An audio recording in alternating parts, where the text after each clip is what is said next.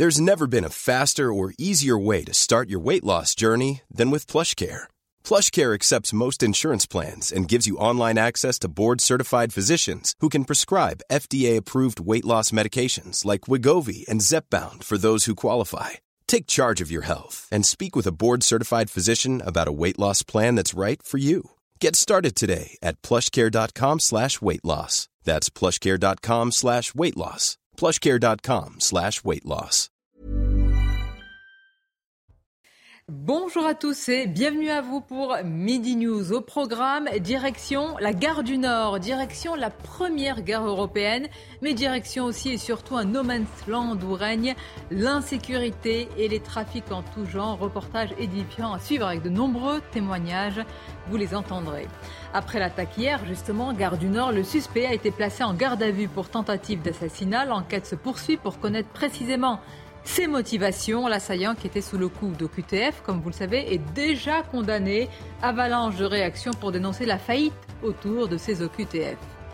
Direction l'école ou retour à l'école, est-ce que la solution c'est l'uniforme? Un consensus se dessine autour du retour de l'uniforme à l'école, vieux débat, mais peut-être vrai retour à l'autorité. On en parlera avec nos invités, mais aussi Jean-Paul Briguelli, auteur de Vers l'apocalypse scolaire. C'est vrai qu'avec un tel titre, on se dit qu'on n'est pas prêt de renouer avec l'autorité et ce qui va bien à l'école, mais il sera avec nos invités dans quelques instants.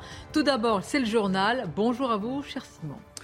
Bonjour Sonia et bonjour à tous. Euh, vous l'évoquiez dans votre sommaire au lendemain de l'attaque à la gare du Nord à Paris. Le suspect, dont l'identité n'a pas encore été déterminée, a été placé en garde à vue. Hier matin, l'homme a blessé six personnes à l'arme blanche, dont une grièvement. Et selon un communiqué de la procureure de Paris, il pourrait s'agir d'un homme né en Libye ou en Algérie. Il était sous le coup de deux obligations de quitter le territoire français. On va également évoquer euh, la colère des syndicats après l'annonce de la réforme des retraites par le gouvernement. La CGT Pétrole appelle à plusieurs jours de grève les 19 et 26 janvier prochains ainsi que le 6 février. L'arrêt des installations de raffinage a été évoqué. Cet appel à la grève entraînera des baisses de débit et des arrêts dans l'expédition des carburants. Et de son côté, le gouvernement refuse de s'inscrire dans une logique de face à face.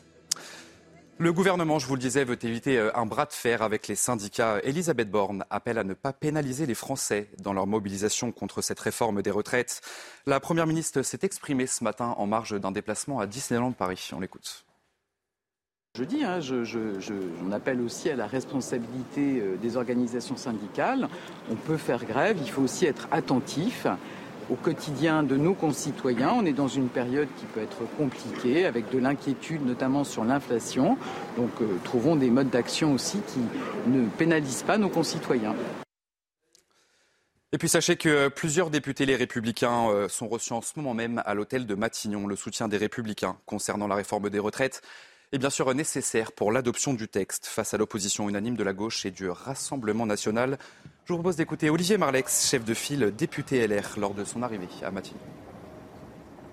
Bah, je pense qu'on est là pour défendre les Français, donc euh, on le fait, on le fera dans l'hémicycle et on commence à le faire euh, dès maintenant pour que le texte soit le plus acceptable. Puisque j'espère, c'est surtout, c'est que euh, tous les députés, tous les partis qui ont envoyé des députés à l'Assemblée nationale laisseront les députés travailler sur ce texte parce qu'il y a de vrais enjeux. Il encore, vous savez, on a 30% de nos retraités qui vivent aujourd'hui avec des retraites de misère. Et donc ça, c'est un vrai sujet de combat et ça devrait nous mobiliser tous plutôt que d'aller faire le cirque dans la rue. Et puis dans le reste de l'actualité, le ministre de l'Éducation a annoncé des premières mesures pour relever le niveau des, des élèves à l'école. Elles entreront en vigueur à la rentrée prochaine. On va les regarder ensemble, ces mesures concernant le français et les maths. Papendiaï propose une heure de soutien par semaine en sixième, deux heures de rédaction et de lecture à voix haute par jour. Cela concernera les classes de CM1, CM2 et sixième. Enfin, la pratique quotidienne de la dictée entrera en vigueur dans les classes de CM1 et de CM2. Le Rassemblement national bénéficie de sa niche parlementaire aujourd'hui à l'Assemblée nationale. La journée est donc consacrée à ses propositions de loi. Et parmi elles, le port de l'uniforme dans les salles de classe. Et on va justement tout de suite à l'Assemblée nationale retrouver notre journaliste politique, Gauthier Lebray. Bonjour euh, Gauthier, le Rassemblement national veut bien sûr trouver une majorité, mais cela semble impossible à l'heure où on se parle. Ah oui, c'est mission impossible effectivement pour le RN parce que même si une partie des députés de la majorité du groupe Renaissance est favorable à l'instauration de l'uniforme à l'école, il voulait déposer une proposition de loi dans ce sens il y a à peine quelques semaines. Pareil pour certains républicains, eh bien ils ne veulent pas mélanger leur voix à celle du Rassemblement national. Et puis il y a un soutien de dernière minute qui tombe mal pour la majorité, celui de Brigitte Macron qui a dit dans les colonnes du Parisien eh bien qu'elle était pour l'uniforme à l'école. Alors elle ne savait pas forcément qu'on allait en parler aujourd'hui avec la niche effectivement euh, parlementaire du RN, mais euh, Marine Le Pen a tout à l'heure euh, salué la position de Brigitte Macron. Elle salue eh bien celle qui prend position, comme dit-elle, une partie des Français, même une majorité, selon notre sondage du jour CSA pour CNews, 59% des Français sont favorables à l'instauration de l'uniforme à l'école. Merci beaucoup Gauthier Lebray pour ces précisions et merci à Laura Lestrade qui vous accompagne aujourd'hui à l'Assemblée nationale. Et puis enfin, un mot de la guerre euh, en Ukraine, l'est du pays, près de Bakhmut, euh, est le théâtre de combats acharnés. Les Russes essaient de prendre le contrôle total de Soledar, une cité minière de 10 000 habitants. Et selon un conseiller de la présidence ukrainienne, ce qui se passe là-bas est le scénario le plus sanglant observé depuis le début de la guerre. Voilà pour ce tour de l'actualité euh, à midi. Place au débat, c'est avec vous Sonia et vos invités. Merci effectivement. Nos invités, ils sont là. Michel Taube, merci d'être présent, fondateur d'Opinion Internationale. À, vos côtés, bonjour. Paul Melun, essayiste, président de Souverain Demain. Bonjour Sonia. Régis Le Sommier, grand reporter, directeur de la rédaction d'Omerta. Bonjour Sonia. Michael Sadoun, chroniqueur, consultant. Bonjour Sonia. vous, notre journaliste Amaury Bucco, journaliste police-justice. Dans le journal, il était question, on va en parler tout à l'heure, euh, de l'uniforme. Vous avez remarqué, l'uniforme, la dictée, mais qu'est-ce qui se passe en ce moment? Mais c'était mieux avant. C'est le retour à l'école du 19e siècle. Qu'est-ce qui se passe Vous portiez un uniforme ou vous étiez déjà avec la, veste Moi j'étais habillé comme ça, je suis né comme ça, Sonia. Je l'avais en format badigrave aussi. on en parlera tout à l'heure. Alors, sujet sérieux s'il en est évidemment avec ce qui s'est passé hier, mais je voudrais qu'on parle de la, la, gare du Nord. C'est vrai, il faut le rappeler, c'est la première gare mm. européenne compte tenu du nombre de voyageurs, mais c'est aussi la gare où règne l'insécurité, une gare qui est le terrain de jeu mm. des trafiquants, une gare où vous voyez de tout. Et euh, bien regardez, tout simplement, je crois que les images et les témoignages valent mieux que beaucoup de mots. Ce reportage d'Augustin Donadieu. C'est une gare à la croisée des mondes. D'un côté, 700 000 voyageurs quotidiens, travailleurs ou touristes étrangers. De l'autre, une délinquance omniprésente. Les chauffeurs de taxi redoutent ce lieu, ils tentent d'y rester le moins de temps possible. Il y, a des gens qui sont là, qui n'ont qui ont rien à faire là. Nous, on est là parce qu'on travaille. Mais moi, je ne travaillerai pas, je ne serai pas à la gare du Nord. Si je sors, je ne fais pas attention, il y aura des gens qui peuvent euh, ouvrir la, porte du véhicule ou de prendre ce que j'ai dans le véhicule, même si j'ai rien du tout, mais bon. Ça fait peur pour, euh, pour moi et pour tout le monde. La gare du Nord est la première gare européenne. Elle dessert quatre pays différents grâce à 2100 trains chaque jour. Située dans le 10e arrondissement parisien, la gare souffre depuis 2016 de sa proximité avec la salle de shoot de l'hôpital Lariboisière. Bah, il y a beaucoup de gens un peu euh, pas normal quoi. Un peu de, je sais pas, qui parlaient tout seuls, qui venaient vers nous, un peu euh, comme des zombies quoi, un peu des drogués. Les sans domicile fixe éprouvent le même sentiment d'insécurité. Si on dort entre guillemets tout seul, euh, on va vite se faire voler. En groupe, c'est un peu plus sécurisant pour nous quoi. Vente de drogue ou de cigarettes à la sauvette, la gare reste le terrain de jeu des trafiquants, malgré la présence permanente de cinq types d'unités de maintien de l'ordre. Là, on peut dire que l'insécurité, ce n'est pas un sentiment, Régis, d'insécurité. Hier, j'entendais beaucoup de témoignages, encore un déni de la réalité. Il ne faut pas exagérer, c'est une gare qui symbolise aussi la capitale, la France. Mais pourquoi on ne veut pas voir cela Non, je crois que, en fait, cette gare, elle, euh, on, a, on, a, dit, oui, il y a la, salle de shoot qui est à côté, mais elle est aussi euh, la courroie de transmission entre le centre de Paris et la banlieue nord. Euh, la drogue, elle vient pas de Paris intramuros, elle est essentiellement importée des quartiers difficiles qui sont dans le nord de Paris. il y a une convergence en fait entre cette gare, dans cette gare, qui, euh, vous le signaliez, est en effet la plus grande d'Europe, entre euh, un, comment, une activité euh, de, de, de train qui est, qui est, très intense, l'Eurostar qui part en Angleterre, le Thalys qui part en, en, Belgique. Donc il y a des, il y a, en fait, il y a une, une, une, convergence de population qui n'ont rien à voir les unes avec les autres et qui créent justement, il y a, il y a une, évidemment un, un, potentiel plus important pour attaquer les, les voyageurs en fait, parce qu'il y a des ah voyageurs qui ont de l'argent et d'autres qui n'en ont pas. Et, et, et, on est dans, un, dans, dans une sorte de, de, de comment d'espace où, où il y a un risque permanent en fait. Alors nous, on ne le découvre pas, mais j'imagine toujours, Paul Melun, ceux qui nous regardent depuis l'extérieur, à l'étranger, quand ils voient cette gare, par là, euh, transitent vraiment les voyageurs, les travailleurs, j'allais dire les, honnêtes citoyens, mais bien sûr. qui vont travailler.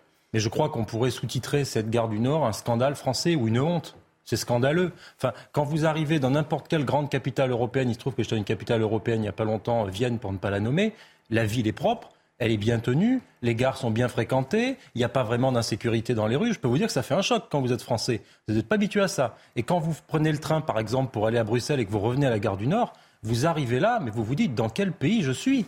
Quand vous descendez Il y a une spécificité française à avoir. Mais une spécificité, et croyez-moi, pourtant, je... celle de Bruxelles, celle de Bruxelles est terrible aussi. Ah, mais, ça, c'est une. On va faire la carte des gares les Celle de l'île Flandre n'est pas terrible non plus. Mais quand vous arrivez, très franchement, à la gare du Nord, c'est une expérience qu'il faut vivre une fois dans sa vie. Vous descendez de votre train, vous sentez un nuage de cannabis déjà omniprésent dans certains coins de la gare. Vous voyez, si vous êtes chanceux, un acte de délinquance au coin de la rue, parce qu'il y en a tout le temps, donc forcément, vous finissez par tomber dessus.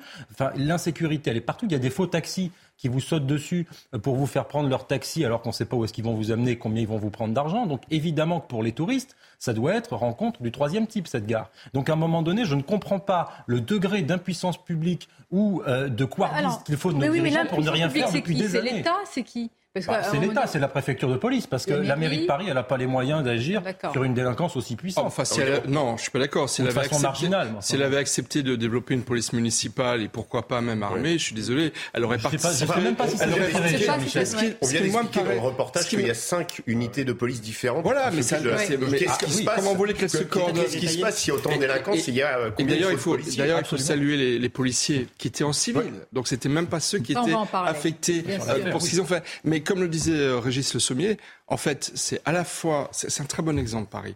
Euh, la gare du Nord est très représentative de ce qu'on a en France. Pourquoi? Parce que c'est à la fois une gare internationale, mais c'est aussi une gare de banlieue. Parce qu'en fait, vous avez de nombreuses lignes de métro qui desservent la Seine-Saint-Denis, euh, la ligne 4, la ligne 7, la ligne 5, pour ceux qui ne e connaissent pas. Il y a le RERB.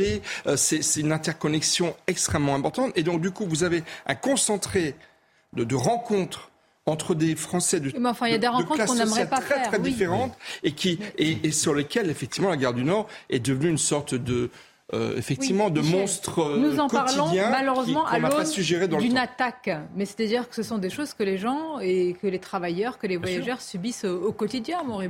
Alors justement, je voulais revenir sur les cinq types d'unités qu'il y avait à la gare pour montrer quand même qu'il y a un gros dispositif de, sécurité qui est mis en place. Les cinq, ces cinq unités, c'est la BRF, la brigade des réseaux franciliens qui sécurise toutes les gares et tous les réseaux ferrés, donc que ce soit le métro ou, le, ou les trains et toutes les gares parisiennes.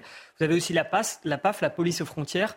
C'est d'ailleurs des policiers de la PAF et de la BRF qui sont intervenus hier euh, pendant l'incident. Vous avez aussi les militaires euh, de l'opération Sentinelle euh, pour tout ce qui est terroriste. On les voyait d'ailleurs hier patrouiller. bon, ils n'étaient pas là en l'occurrence au moment de cet incident. Vous avez aussi la SUGE, qui est la sûreté de la SNCF. Donc eux, c'est, euh, bah, ils sont au niveau des trains. Et vous avez enfin le GPSR, qui est la sûreté de la RATP, qui sont en dessous dans le métro. Et tout, tout ce petit monde travaille ensemble. Et vous avez même, euh, parce que Gérald Darmanin a voulu renforcer la sécurité dans le transport en commun. Maintenant, vous avez même les gendarmes mobiles et des CRS qui viennent en renfort. attendez, on, dirait que c'est l'endroit le plus sécurisé de Paris, là, dont vous nous parlez. Et la PAF, parce qu'on peut euh, aller à Londres. Ah, voilà, exactement, à la police aux frontières. c'est incroyable qu'avec autant d'unités de police, on soit même pas capable de rétablir un semblant d'ordre public. je ne veux pas du tout stigmatiser les Comment on arrive à ce que les taxis soient obligés d'être ah les uns à côté des autres pour se protéger De se fermer à clé. c'est complètement incroyable. On ne viendra pas à bout de ces problèmes, à mon avis, en renforçant indéfiniment le dispositif sécuritaire. Il y a un problème de concentration alors évidemment de misère, de misère sociale, de mauvais dispositifs, la chaîne de shoot, on en a parlé, la responsabilité de la municipalité de Paris, mais aussi une concentration, il faut le dire, d'une immigration euh, qui euh, est très problématique pour la sécurité. On peut s'amuser à multiplier les effectifs de police sur place, mais si on ne résout pas ces problèmes en amont, ça ne sert strictement à rien.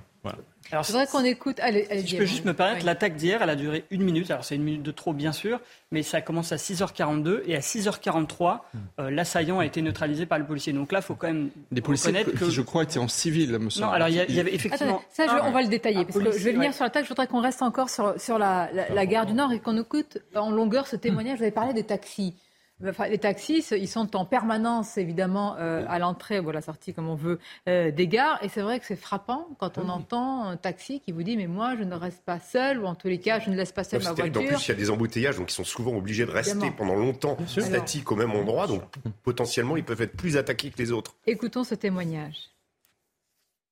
Bah, la plupart des taxis comme, euh, comme moi, voilà, on arrive ici, dès qu'on descend, il faut qu'on verrouille la porte, il faut qu'on fait attention à notre, euh, à notre véhicule, à nos clients déjà. Si je sors, je fais pas attention, il y aura des gens qui peuvent euh, ouvrir la, porte du véhicule ou de prendre ce que j'ai dans le véhicule, même si j'ai rien du tout, mais bon. Ils abordent les clients, surtout quand il s'agit des clients, bon, des Français, ça passe, mais quand il s'agit des étrangers, les étrangers, ils n'ont pas l'habitude de, de, trouver cette, cette ambiance et du coup, des fois, ils arrivent, ils ont peur à monter ou s'approcher de la gare ou de s'approcher de la station de taxi. Du coup, la, station de taxi, c'est devenu un petit peu... C'est comme... Euh, voilà, on n'arrive pas à trouver notre, euh, notre rythme. Ah, je ne peux pas condamner personne, mais il faut, il faut, avoir du il faut faire du nettoyage concernant la gare du Nord. Il n'y a pas mieux que le témoignage de ah ceux qui y sont quotidiennement pour raconter, parce que souvent on ah fait le procès depuis un plateau de télévision de déformer la situation. Son témoignage, il est édifiant, mais comme le témoignage, vous quand on va aux abords de la gare du Nord, il faut parler avec les garçons de café qui tiennent les terrasses autour, avec les chauffeurs de taxi, mhm. avec les sans domicile fixe qui subissent l'insécurité. Votre reportage le montrait très bien, parce qu'eux sont dans la rue euh, tous les jours et malheureusement parfois aussi la nuit.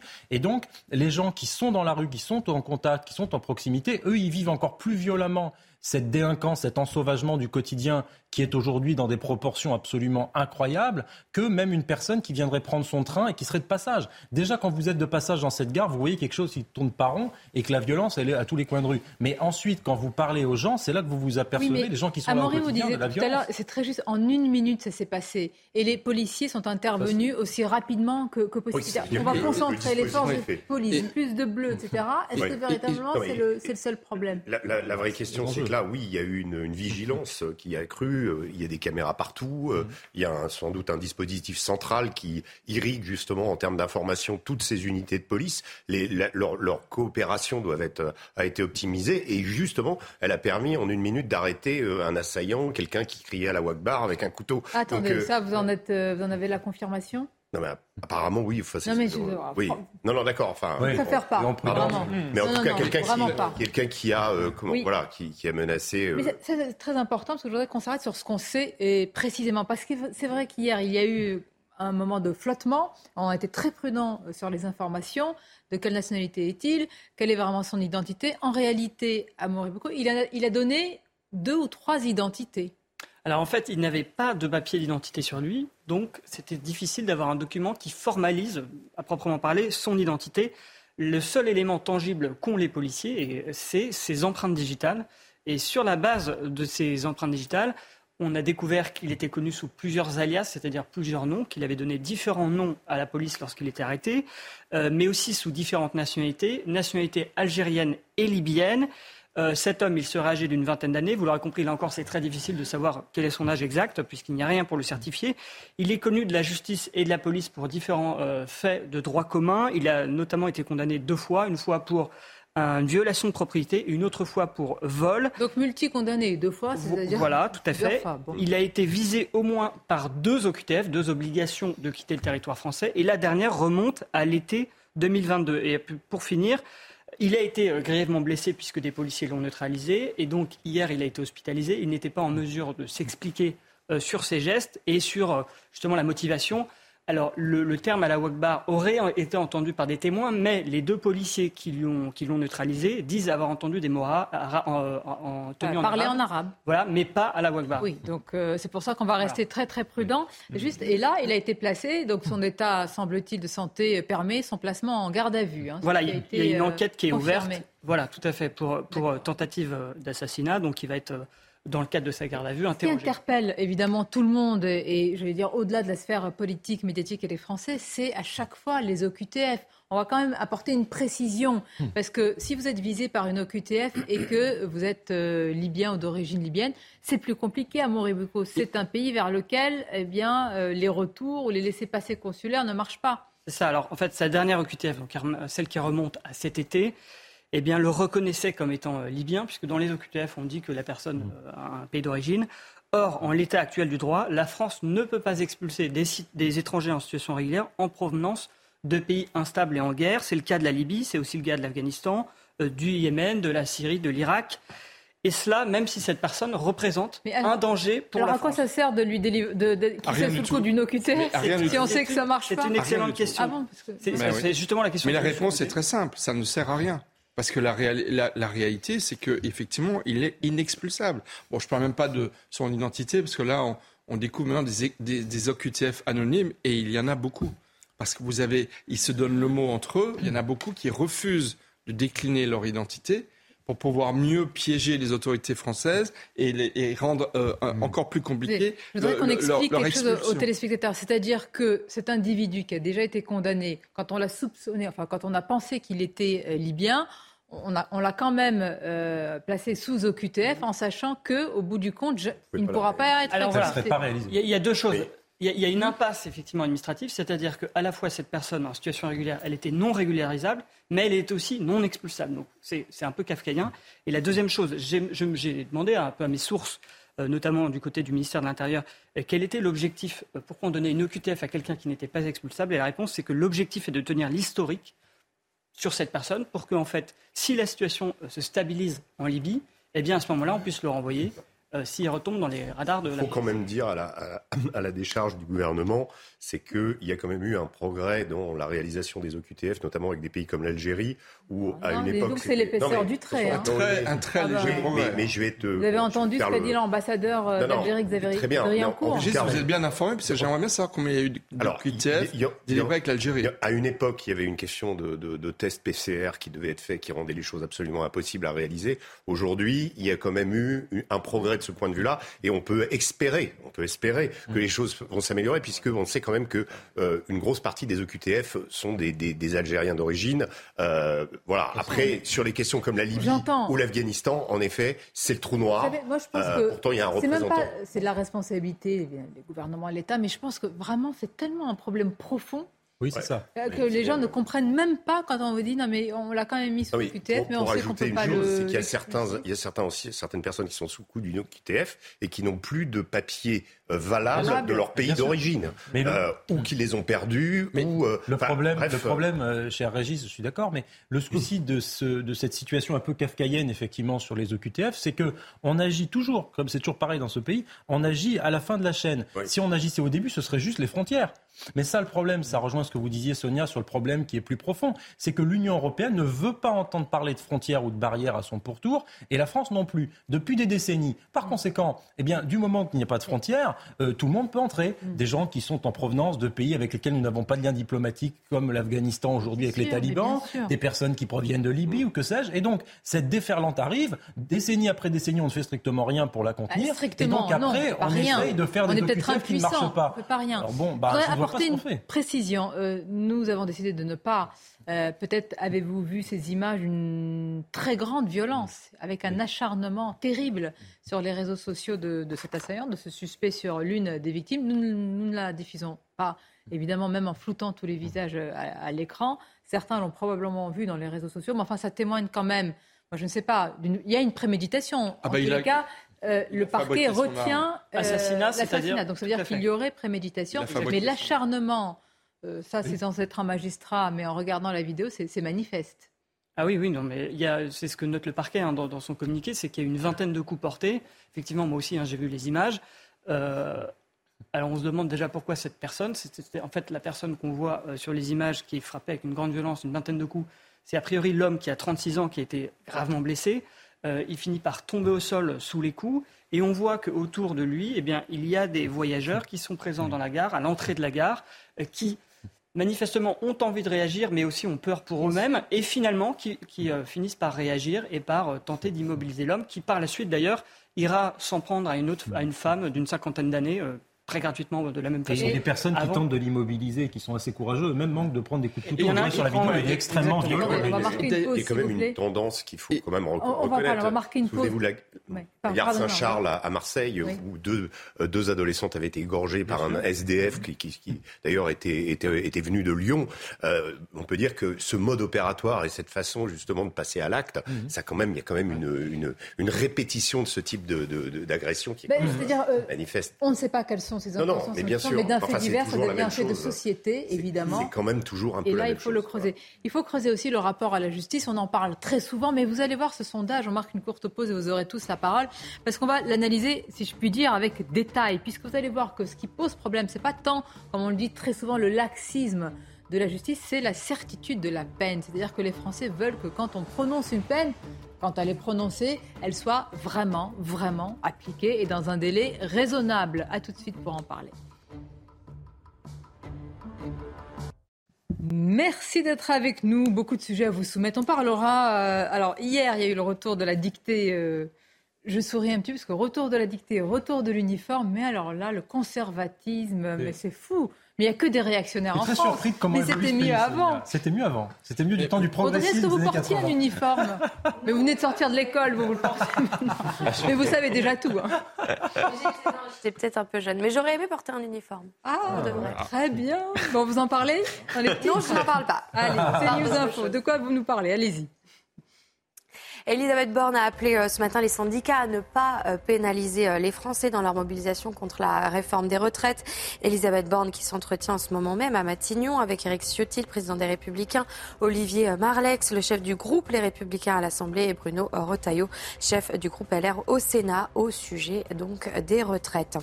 Le chasseur qui a tué en 2020 le franco-britannique Morgan Keane dans le Lot a été condamné à deux ans de prison avec sursis. Il a également été condamné à une interdiction de chasser à vie le directeur de la battue au cours de laquelle l'accident de chasse s'était produit a lui été condamné à 18 mois de prison avec sursis. Et puis une comète sera visible à l'œil nu pour la première fois depuis 50 000 ans. Elle se dirige actuellement vers le Soleil et atteindra son point le plus proche du Soleil aujourd'hui. La comète atteindra l'apogée de sa brillance quand elle sera au plus près de la Terre. Merci à vous. Merci, cher Audrey. Avec nos invités, on va poursuivre notre débat autour de cette table. Michael Sadoun, Régis Le Sommier, Paul Melun, Michel Taube, c'est notre journaliste Florian Tardif qui nous a rejoint. Bonjour à vous, Florian. On va parler dans quelques instants de ce sondage CSA pour CNews sur la justice. Et vous allez voir, même si vous vous doutez du résultat, il y a quand même des précisions, des nuances à venir. Je voudrais quand même qu'on résume, avant de passer à ce sujet, d'ailleurs c'est lié, euh, ce que nous savons précisément sur euh, l'attaque euh, à la gare du Nord, ce qui a été dit ou pas par l'assaillant, le nombre d'OQTF sous lesquels il, est, il a été placé, si on peut le dire ainsi. Tout cela est résumé Voici le moment où l'assaillant entre dans l'enceinte de la gare du Nord et s'attaque à une première victime. Des images d'une extrême violence dont nous avons décidé de ne diffuser que cette capture d'écran. L'assaillant, muni d'une arme blanche, a blessé au total six personnes, dont une grièvement, avant d'être neutralisé par les forces de l'ordre présentes sur place. J'ai entendu un coup de feu de la police. J'ai vu un des messieurs qui l'a poignardé, qu'on a couché tout à côté. J'ai vu une euh, personne âgée qui, euh, qui gicle du sang euh, de son cou. Elle a été prise en soin par des, la police, il y avait des pompiers et tout. Pour le moment, l'identité réelle du suspect n'est pas déterminée. Connu des services de police pour des faits de vol et vente à la sauvette, lors de ses précédentes arrestations, il a déclaré différentes identités algériennes ou libyennes. Il fait d'ailleurs l'objet de deux OQTF, dont une vers la Libye.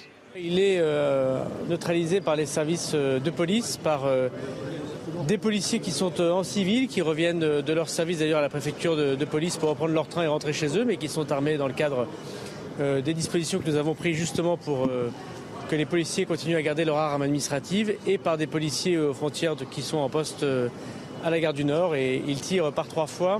Les motivations de l'assaillant ne sont pas encore connues. Une enquête est ouverte pour tentative d'assassinat. En l'état, le parquet national antiterroriste ne s'est pas saisi de l'affaire. Vous savez, je, repensais à certaines phrases. Le sentiment d'insécurité, sentiment. Ou alors quand il avait été dit, la France n'est pas un coupe-gorge. Bien sûr, toute la France ne l'est pas. mais il y a quand même des endroits où, elle est. Et je pense que ces phrases sont vraiment dévastatrices. Quand on parle d'un sentiment d'insécurité. Et, d'ailleurs, moi, je voudrais préciser, la gare du Nord, pour ceux qui ne connaissent pas Paris, c'est le début du nord-est parisien, dans lequel vous avez le nord du 10e, le 19e arrondissement, le 20e et le, la partie est du 18e, qui sont en fait quoi? Des extensions de la Seine-Saint-Denis. C'est ça la réalité.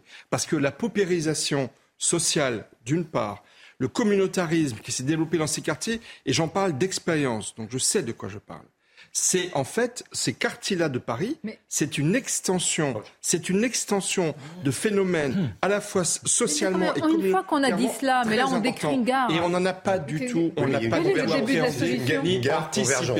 C'est-à-dire, c'est une gare qui euh, vous n'allez pas la prendre et la déplacer. Non, non, on va euh, pas la déplacer, mais en effet, on a parlé de la salle de shoot qui est pas très loin. On est quand même pas très loin de Stalingrad. On est quand même dans le même secteur, hmm. et ce secteur est le réceptacle d'une quantité de problèmes. Non, c'est pas ça. Je, pense que hum. euh, malheureusement cette gare, eh bien, en effet, elle est ultra surveillée. Alors, euh, elle peut pas, euh, peut-être, il y, a énormément de passagers, il y a énormément de trafic. Il y a autour de cette gare, je le, signalais tout à l'heure avec la question des taxis, énormément de circulation aussi. Donc, il y a une manière aussi d'éviter les forces de l'ordre de se carapater une fois qu'on a volé ou qu'on a. et en fait, le problème vient de la convergence de populations qui n'ont rien à voir les unes avec les autres. Je pense que l'analyse géographique qui est très juste et je souscris à ce que vous avez dit l'un et l'autre, mais ça va même au-delà de ça aujourd'hui. C'est-à-dire qu'y compris dans des villes moyennes, y compris dans des quartiers réputés tranquilles, vous pouvez avoir des attaques. On a vu, il y a eu quelques mois, des attaques à la machette à Montpellier, dans des quartiers qui n'étaient pas particulièrement euh, les convergences entre mm. telle ou telle zone. Donc si vous voulez, ça va bien au-delà et l'ensauvagement est un phénomène qui est partout. Après, il y a des poches, Il y a une probabilité, une récurrence, Absolument. évidemment. Et quand on voit, et ça a été très bien dit tout à l'heure par Amaury, euh, disons, le degré de protection de cette gare et dans le même temps, le degré d'insécurité, de violence, d'ensauvagement qu'il y a, on se dit que, et on ne met pas en doute la capacité aux policiers à protéger les Français, mais en tout cas, ils doivent être complètement submergés ah. par une violence et une délinquance. Vous avez raison de ne pas mettre en doute, parce que là, les policiers, s'ils n'étaient vraiment pas intervenus, ça aurait été encore une longue série euh, criminelle. Vu la vidéo qui a été diffusée sur les réseaux sociaux, l'acharnement ne serait pas arrêté. Oui, c'est sûr. Il y, a des, il y a des questions très matérielles, euh, le nombre de dispositifs de police sur le terrain, la sécurité, tout ça, mais euh, le chauffeur de taxi tout à l'heure disait un truc très intéressant, c'est Sofiane, je crois, qui était très sympathique, il disait Les Français n'ont pas l'habitude de cette ambiance-là. C'est-à-dire qu'il y a presque une question civilisationnelle qui s'installe dans certains points chauds où c'est un changement d'ambiance les gens se regardent différemment, ils se traitent différemment. Il y a peut-être un degré d'agressivité générale qui est plus élevé qu'ailleurs. Heureusement qu'on n'a pas l'habitude d'une civilisation où la sécurité gangrène, ou la délinquance prime. Et d'ailleurs, quels que soient les Français ou les autres. Les étrangers ont peur. Ils arrivent ces ambiances-là qui, sont générateurs peut-être de faits de violence. Voilà. Et, juste un point, la gare du Nord, c'est le lieu. Vous êtes spécialiste, vous n'êtes pas chef de gare.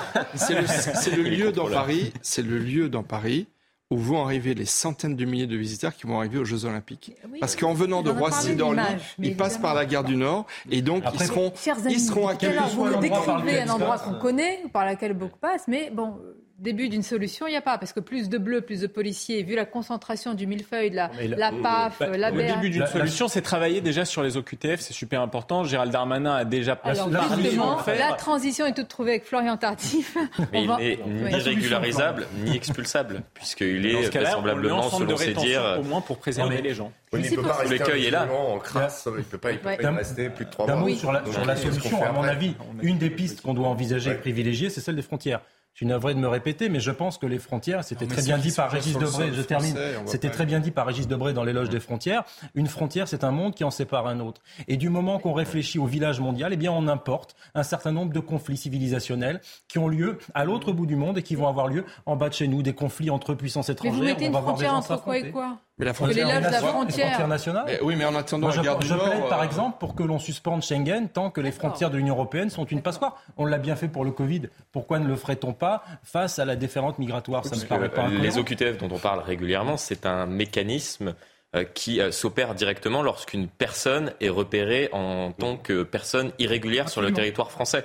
Donc être placé sous OQTF, c'est juste un mécanisme administratif euh, qui, euh, lorsque l'on repère euh, un individu qui n'est pas censé être présent sur le territoire national, est automatiquement sous le coup de notre Là, il cumule, parce que ce suspect, il a déjà été condamné, c'est la deuxième fois, et forcément, la question de la justice se pose. Souvent, on a les mêmes sondages, ça veut dire aussi que les Français sont cohérents quand ils portent un regard parfois sévère, je ne sais pas, mais en tout cas lucide sur la justice. Ce qui nous intéresse, on va voir ce sondage CSA pour CNews, Florian, c'est qu'il y a quand même un point particulier sur lequel les Français attendent des résultats la justice, la justice euh, qu'il euh, estime dans la grande majorité euh, laxiste.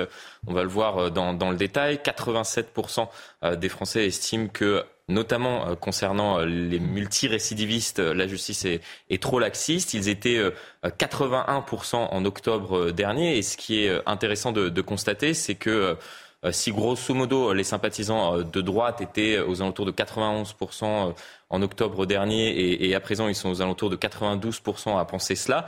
Euh, cela a énormément augmenté chez les sympathisants de gauche, plus 10%, et chez les sympathisants du centre, c'est-à-dire euh, les euh, sympathisants Renaissance ou du parti présidentiel. Vous le voyez, ah donc total à gauche 77%, total à droite 92%, et le total à gauche était de, de 67% en octobre dernier. C'était donc il y a il y a trois mois, et il y a une, une unité également au sein de l'ensemble des, des, classes de la population, c'est-à-dire que qu'on soit âgé de, de 18, 20 ans, de 30, 40 ans ou de 60, 70 ans, on pense tous dans la grande majorité des cas, euh, supérieur euh, à, 80% pour la majorité des cas, que, la justice est laxiste. Je vais vous laisser terminer. Si ce n'est la grande défiance, c'est par rapport aux multirécidivistes.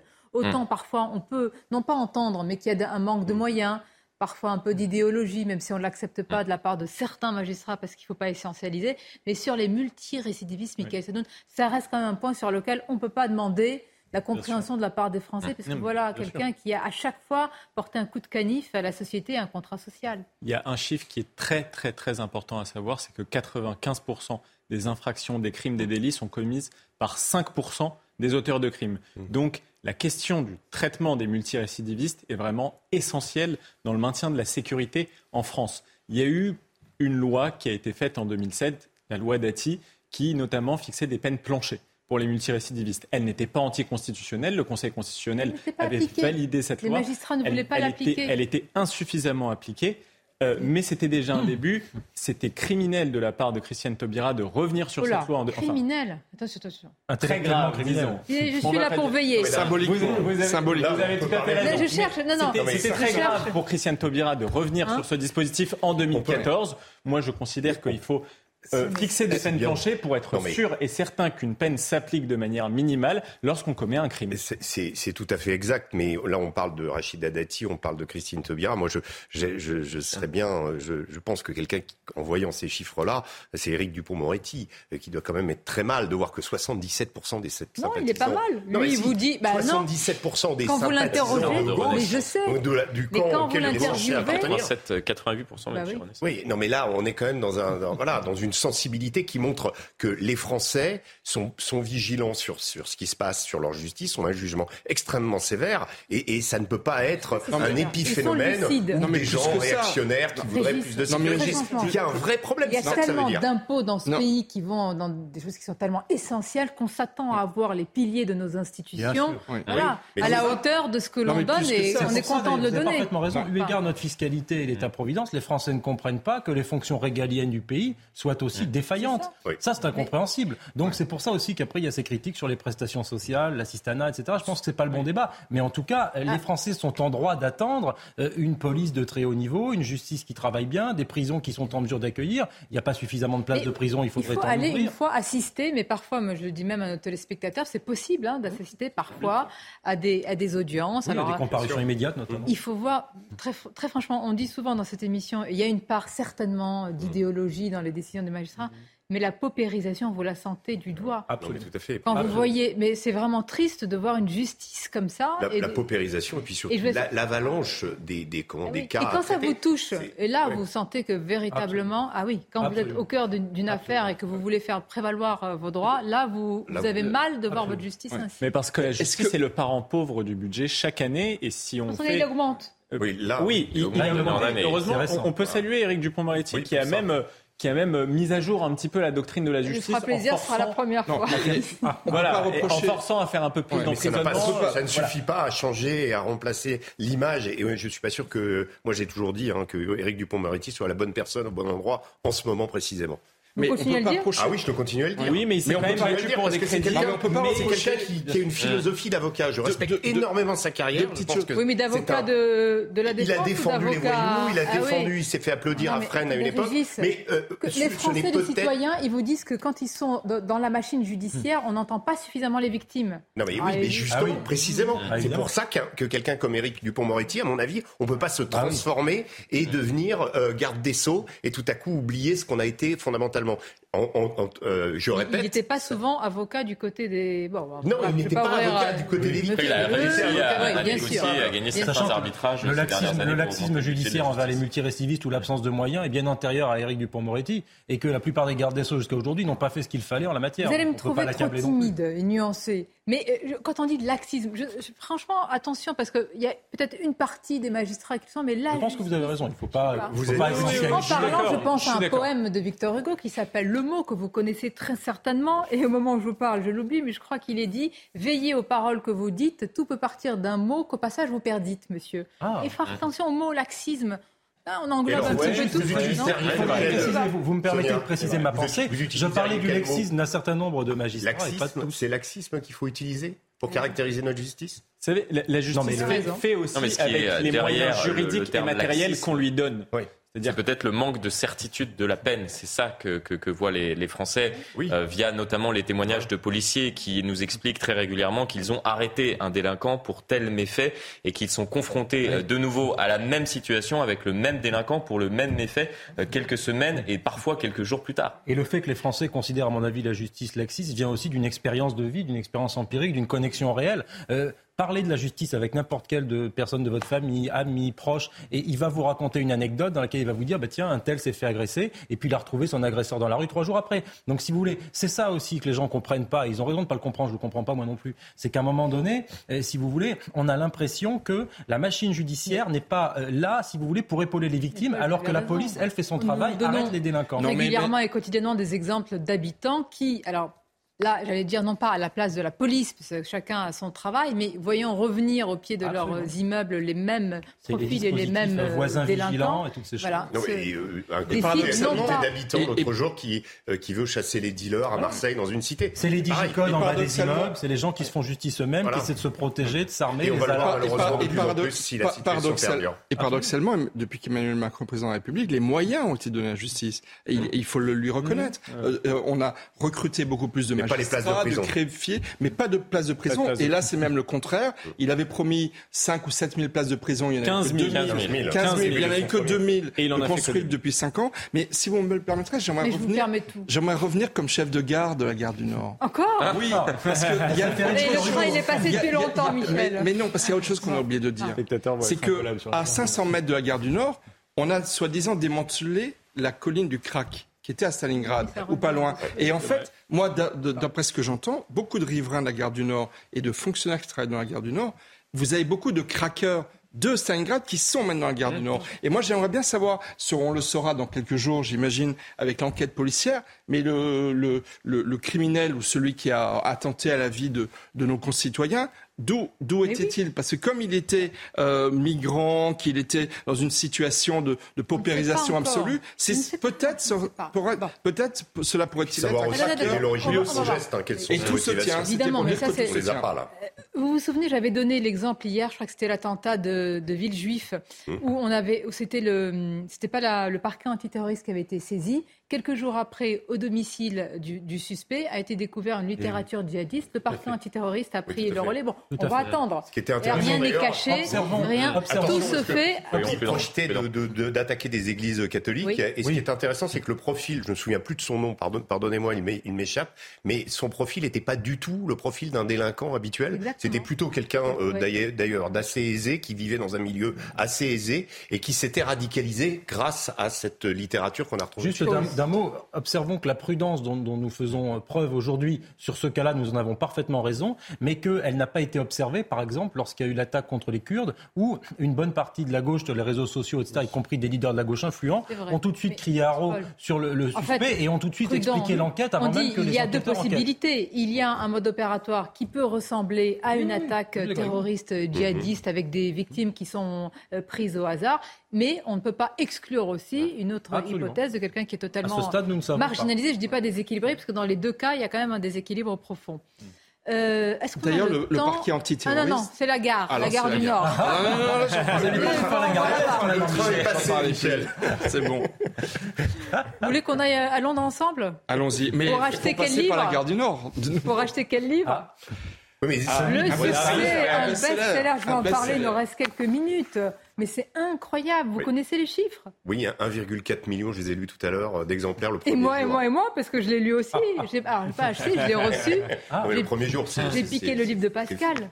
C'est fou, et puis ça nous, euh, ça, nous, euh, ça nous conduit à une certaine modestie par rapport à ce tout ce qu'on peut penser sur la famille royale euh, d'Angleterre, s'y intéresser ou pas. C'est forcément quelque chose qui intéresse les gens. Il y a une, il y a une observation. Mais il y a, tout. Et puis il y a, un, tout. Il y a l'humain. Il y a la monarchie, la tradition. Il y a Bien tout. sûr. Mais ce qu'il y a, ce qu'il y a chez Harry, c'est Harry, chez Harry, je pense qu'il y a un élément déterminant qui, qui fait ce succès, c'est qu'il y a un élément de vérité. C'est-à-dire que cette, cette, euh, cette famille royale, tout est est filtré, eh tout est contrôlé. Souvenez-vous les paroles de la reine d'Angleterre qui ne disait pas un mot, tout était interprété. Et là, on a, on a un rejeton qui se lâche. Donc on a envie d'aller voir. Rejeton, rejeton. Ah, vous l'avez lu, euh, Je, je l'ai lu, mais rejeton. Je partage alors, alors, l'analyse. alors. Moi, je l'ai pas lu encore, Sonia. Dans de manière de poser des questions. Alors. C'est pas, pas péjoratif, rejeton. En plus, il est sixième à, l'ordre de succession. Moi, je, ne défends pas ses intérêts. C'est pas le futur roi. Je comprends que ça intéresse ah. beaucoup. Euh, Tout peut arriver. Je n'espère pas. Il faudrait vraiment une catastrophe hein, pour que les enfants et William. Ah moi, moi je comprends l'engouement autour du livre et plus généralement l'engouement autour du couple Harry et Meghan et surtout ce qui s'est passé, cette, cette espèce de, de, feuilleton qu'il y a eu depuis le début. Ah, vous êtes de la team Meghan ou de ah, la team euh, moi, Kate je suis, ah, Moi, j'étais de la team de feu, la reine d'Angleterre, et maintenant de Catherine Middleton, pas de Meghan Markle qui va se répandre dans les médias américains chez Oprah Winfrey pour dire que l'Europe est raciste. Vous allez décevoir quelqu'un en régie qui est de la team Meghan Markle. Ah ben, on va s'expliquer à la pub. On va vous soupçonner d'anti-américaine. Il n'y a pas de lien avec la gare du Nord il n'y en a pas beaucoup qui sont de la team Charles III. Hein. je ah, pense que pour euh, l'arrivée au ah. pouvoir de, Charles III, ça va être chaud avec euh, ce genre effectivement de. Bah, il est déjà au pouvoir. Je pense qu'il a plus de mal que sa mère. Encore. Je pense qu'il a plus de mal que sa mère à tenir la famille. de la team Charles III. Euh, il, est, il est écrit dans ce livre que, le, que Harry et William demandent, mais vraiment insistent auprès de leur père, maman, de ne pas épouser Camilla, eu égard à la mémoire de, de Diana. Il épouse tout de suite, il n'attend pas. C'est l'amour de sa vie. D'accord, l'amour. Enfin, et l'amour de ses enfants L'amour. Ah bah, je ne sais pas si vous êtes fait dans un monde corseté si comme la, la monarchie, il a peut-être voulu. Vous l'appelez Charles III, mais on a, on a quand même, euh, on a quand même euh, le prince Charles. On a encore ça. on a envie d'appeler hein. prince Charles. Alors qu'on parle de, très belles choses, à l'oreille, on me dit alors on lance la pub. Oh. pardon, pardon de parler de tradition euh, centenaire, millénaire. On va marquer une courte pause. On va revenir sur ce sujet. On passera par par par l'école, l'uniforme aussi. On entendra Jean-Paul Briguelli et puis Brigitte Macron dans le Parisien qui est pour l'uniforme. Ça y est, c'est parti. À tout de suite. Merci d'être avec nous dans quelques instants. La suite de vos débats, la dictée, l'uniforme, retour à l'école d'avant. Est-ce que c'était mieux avant? En tous les cas, pour le prince Harry, c'est mieux maintenant. Vous vous rendez compte, en 24 heures, 1 million 400 000 exemplaires vendus. Il avait besoin d'argent, je crois. je parle sérieusement. pour financer le Oui, mais si tous ceux qui ont besoin peuvent écrire comme ça et avoir cela, ça se saurait. Je vais essayer. Ah C'est à vous, cher Simon, pour le journal. Rebonjour. Bonjour Sonia et euh, bonjour à tous. On commence ce journal euh, avec la colère des syndicats après l'annonce de la réforme des retraites par le gouvernement. La CGT Pétrole appelle à plusieurs jours de grève les 19 et 26 janvier prochains ainsi que le 6 février. L'arrêt des installations de raffinage a été évoqué. Cet appel à la grève entraînera des baisses de débit et des arrêts dans l'expédition des carburants. Et de son côté, le gouvernement refuse de s'inscrire dans une logique de face à face avec les syndicats. On va écouter euh, Stanislas Guérini. Il était sur notre antenne ce matin et il refuse tout blocage du pays. Je respecte la grève. Je crois que la grève, ça peut euh, se passer sans forcément être le blocage du euh, pays. Je vais continuer à échanger, à discuter, mais nous avançons avec détermination parce que nous avons la conviction que le projet qui est présenté, il est à la fois nécessaire pour préserver nos systèmes de retraite, mais il est aussi juste parce qu'il intègre beaucoup de revendications qui ont été formulées précisément par les organisations syndicales. Et puis sachez que plusieurs députés les républicains sont reçus en ce moment même à Matignon. Le soutien du groupe LR concernant la réforme des retraites est nécessaire pour une adoption du texte face à l'opposition unanime de la gauche et du Rassemblement national. L'explosion des prix de l'énergie en France concerne tous les commerçants, notamment les boulangers, dont on a beaucoup parlé sur notre antenne. Nous sommes allés à la rencontre d'une boulangère en Seine-et-Marne et vous allez voir qu'elle a trouvé euh, une solution assez radicale pour sauver son commerce. Dorine Jarnias, Sacha Robin avec Mathilde Ibanez. Cette boulangère de Seine-et-Marne a récemment vu sa facture d'électricité augmenter de 10%. Pour sauver son commerce, elle a dû recourir à une solution radicale. Avant les fêtes, on s'est aperçu que la trésorerie baisse énormément. Euh, dès le 2 janvier, j'ai été obligé d'annoncer à quatre euh, de mes salariés que malheureusement je ne pourrais pas les garder. C'est soit je paye l'électricité, soit je les paye eux. Donc je suis obligé malheureusement de les sacrifier euh, une partie pour pouvoir essayer de sauver les autres. Un licenciement difficile à accepter pour ce jeune boulanger de 21 ans. Je me dis qu'à 21 ans, je perds mon travail, celui pour lequel je me suis formé 4 ans. Je suis un peu embêté, parce que bah, je ne sais pas faire grand chose d'autre. Sacrifier un pour en sauver 10, je, comprends parfaitement et bah, j'assume quoi. Avant d'en arriver là, cette boulangère avait déjà augmenté les prix sur certains produits. La, pâtisserie et euh, tout ce qui est traiteur, on a à peu près augmenté de 20 à 30 centimes par produit. Et euh, la viennoiserie à peu près 10 centimes. Insuffisant pour permettre de maintenir son commerce à flot. Dans le reste de l'actualité, le ministre de l'Éducation a annoncé des premières mesures pour relever le niveau des élèves à l'école. Elles entreront en vigueur dès la rentrée prochaine.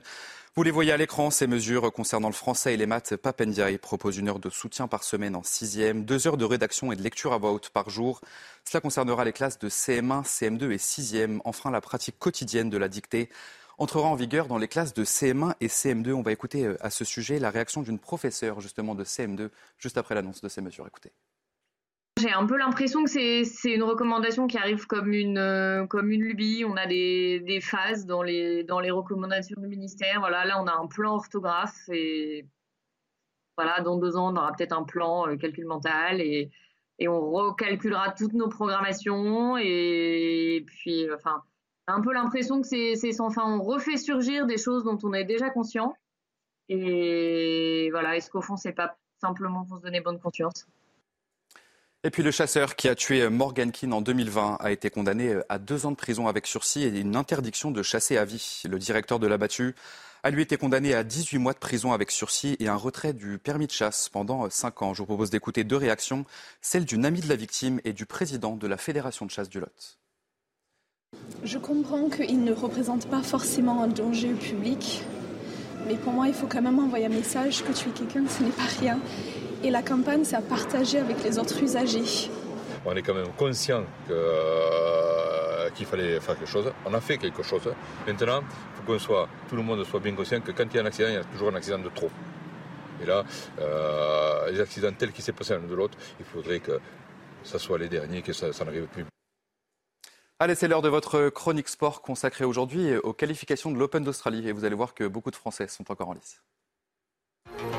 Cette année, Pour le les hommes n'ont pas fini de bouger. Bonne émission.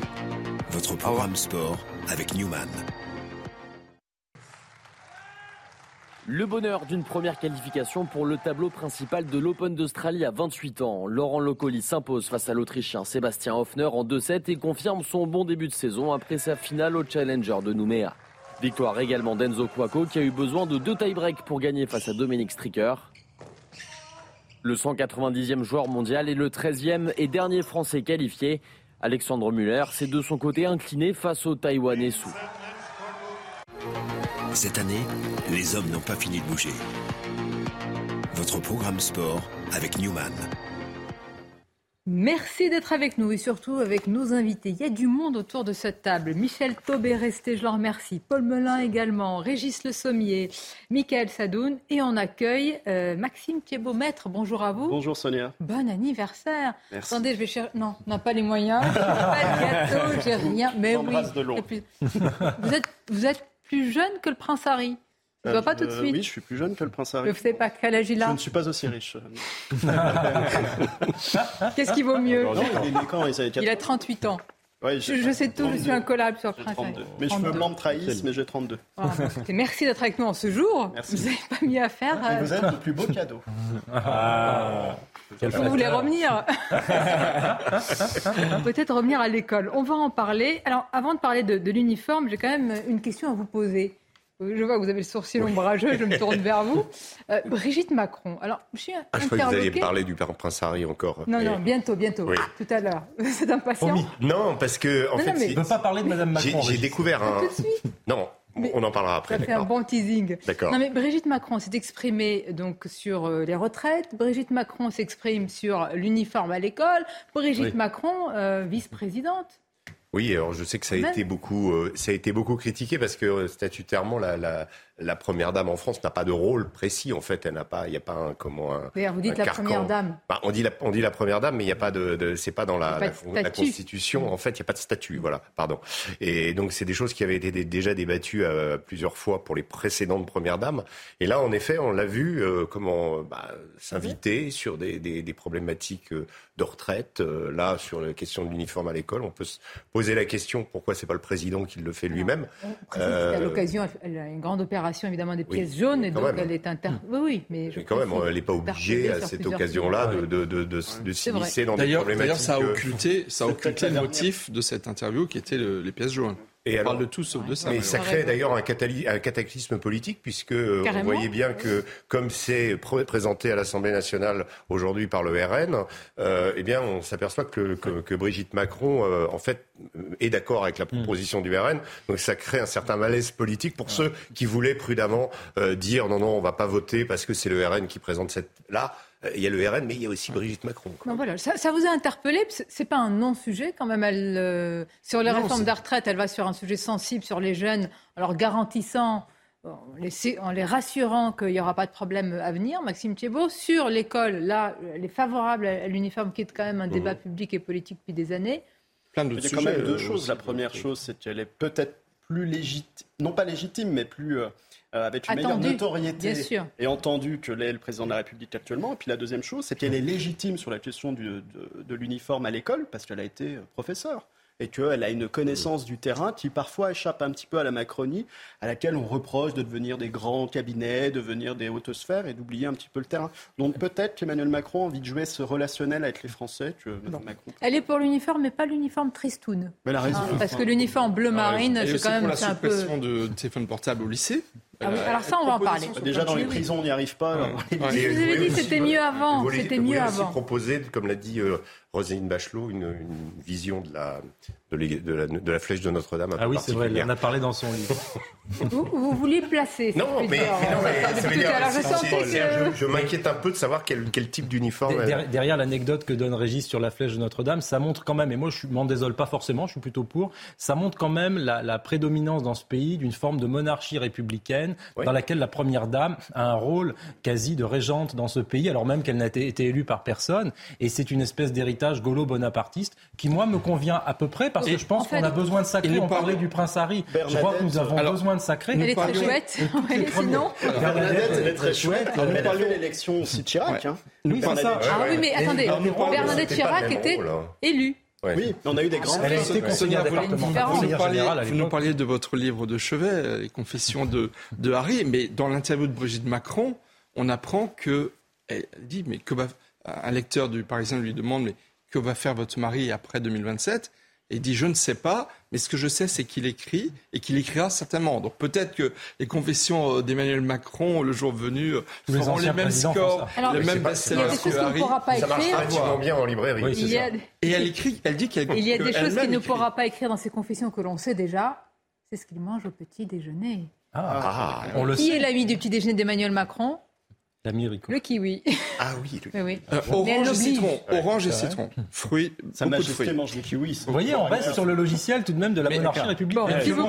à son goût, il ne mange pas assez le matin. Mais vous êtes avec eux euh, à apparaître à la gare du Nord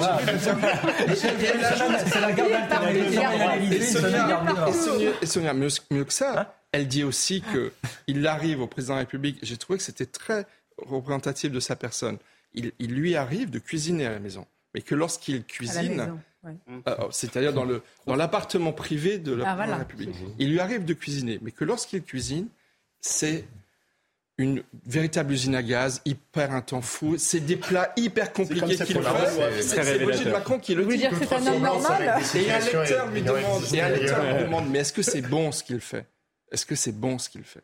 Et elle dit, c'est très compliqué. C'est donc elle ne dit pas que c'est bon. Et je trouve que c'est très la façon dont il cuisine, selon Brigitte Macron, est très représentative de la façon dont il gouverne. Alors attendez, attendez. Dis-moi ce que tu cuisines, je te dirais comment tu gouvernes la France. C'est un peu tiré par les cheveux. Là, on est pile dans euh, ce pourquoi, on parlait du prince Harry tout à l'heure, pourquoi finalement ces petites choses euh, qui euh, concernent les puissants, ceux qui nous gouvernent, ou les monarchies, etc., intéressent les gens, parce que c'est plus parfois révélateur que euh, cette avalanche de discours qu'on peut avoir, même si, même se si présenter, Régis, il se mettre en scène pour ne pas voir l'ombre, le spectre de la communication non, mais derrière bien sûr, bien sûr. Je pense que jusqu'à l'anecdote du kiwi ou du menu de je ne sais quoi, il y a une réflexion stratégique sur la façon dont on peut communiquer. Je suis pas sûr. À mon avis, si je pour le coup, je lui donnerais le bénéfice de la vérité. Je je suis pas sûr qu'il y ait quelqu'un. le président de la République, un attaché de utilise aussi tous les relais dont il disposera pour bien communiquer de la meilleure façon. Mais Brigitte Macron, je pense qu'elle conserve une certaine liberté. On peut aller sur l'uniforme et sortir de petit déjeuner, mais ça a l'air de vous passionner. C'est juste après mon petit déjeuner, moi, je vais mettre mon fils à l'école et qu'il lui porte un uniforme. Ah, très bien. Une école catholique, voilà. Ah, d'accord, d'accord, d'accord. Ça ne me choque pas du tout, euh, et au contraire, je trouve ça très bien. Ah, donc euh, pour vous, c'est oui. Bah, alors on va faire un tour de table. Tout le monde est oui pour l'uniforme oui. oui. ou non? Oui ou non? Ah, pour Totalement pour. Moi, oui, mais il y aura une petite explication. Ah, mon teasing. Maître? Oui, moi, je suis pour. Bah, vous portez la robe déjà. Je porte la robe. Bah, oui. oui. Bon, alors regardons ce qu'a dit précisément Madame Macron. Est-ce qu'on a le, le, petit carton? Parce que je trouve que c'est intéressant les raisons pour lesquelles elle pense que l'uniforme pourrait, être, pourrait faire son hmm. retour. Alors j'ai porté l'uniforme comme élève, 15 ans de jupette bleu marine, pull bleu marine, si c'est pas joli. Je l'ai bien vécu, cela gomme les différences. Je suis pour le retour de l'uniforme à l'école, mais avec une tenue simple et pas trissoune. Alors ça gomme les différences. c'est ça ce qui m'intéresse, Michael. Les différences, évidemment, euh, les différences sociales. Là, on parle de richesse et de signes extérieurs de richesse, mais aussi les différences et peut-être aussi les vêtements religieux. Bon, elle l'évoque pas, on se dit que c'est tout un ensemble peut-être. Oui, oui, complètement. Moi, je trouve que ça, ça, résout quand même un certain nombre de questions. Euh, je suis d'ailleurs convaincu qu'une majorité de Français est pour. C'est appliqué dans beaucoup de pays étrangers. Mais si vous voulez, ce qui m'interroge là-dedans, alors d'abord, c'est la mise en avant. Euh, en ce moment de la Première Dame, mais en plus, c'est que entre les propos d'Emmanuel Macron sur l'Algérie, les mesures prochaines sur les OQTF, l'uniforme à l'école, le retour de la dictée, euh, on se demande si Emmanuel Macron n'a pas été élu sur le programme de Valérie Pécresse, voire d'Éric Zemmour. Parce que franchement, toutes les mesures qui sont en train d'être promues en ce moment, bah, c'est des mesures qui sont plutôt connotées bah, très à droite. Et d'ailleurs, vous oubliez la chasse. oui, c'est vrai. Et d'ailleurs, la cohérence entre la Première Dame et le Rassemblement national interroge quand même. On a quand même vaguement le sentiment que Macron dérive à droite, voire très à droite. C'est intéressant de gommer les différences, mais ça permet aussi de transcender. Ça permet aussi aux gamins de comprendre que quand il arrive à l'école, être son uniforme, c'est plus le petit Louis, euh, le petit Mohamed, le petit je ne sais quoi, c'est le petit élève de la République à qui on va enseigner. Vous pensez qu'il suffit d'un uniforme pour. Euh, il suffit de la robe. Vous savez, j'ai fait, 10 ans. Sonia, j'ai fait 10 ans d'études eh bien, je ne suis pas le même avec ma robe et sans ma robe. Quand je mets ma robe d'avocat, je sens qu'il y a l'incarnation de ma fonction. Et je pense que dans tout uniforme, il y a ce sentiment-là qui se traduit, et on doit arriver à le faire sentir. Et vous êtes fier de porter cette robe Vous avez travaillé. l'uniforme de l'école. Oui, l'uniforme de l'école. Mais, bien ah sûr, on peut être fier. Bon, il faut qu'on soit optimiste un petit peu. Euh, mais oui, vous avez entièrement raison. Euh, on va écouter. Alors, il le propose depuis très longtemps. D'ailleurs, il s'amuse de voir que certains viennent sur ses positions. Il faut reconnaître aussi que le RN en parle. On va voir si être inscrit dans sa niche parlementaire, mais Éric Zemmour aussi plaide pour l'uniforme depuis un certain temps. Écoutons-le. Alors là, je me méfie beaucoup, je vais vous dire pourquoi. Euh, évidemment, euh, euh, vous avez raison, j'avais proposé tout cela. Je vois d'ailleurs les discussions sur l'uniforme à l'école, c'est la même chose. J'avais proposé le retour de la blouse, on s'était moqué de moi. en fait, c'est oui, ça, va. Il faudra y revenir à des choses qui uniformisent parce que ça, ça, ça protège les enfants en vérité. Ça, on peut lui reconnaître la cohérence. Ben hein. oui, là où il n'a pas complètement tort avec Zemmour, et, ça rejoint, enfin, c'est aussi un peu ce que disait euh, Michael dans l'analyse sur le fait qu'en ce moment on est sur une séquence, comme disent les commentateurs politiques, une séquence à droite. Ce qui m'insupporte, je vais vous le dire, depuis 2017 avec cette présidence, c'est qu'on a une succession de séquences.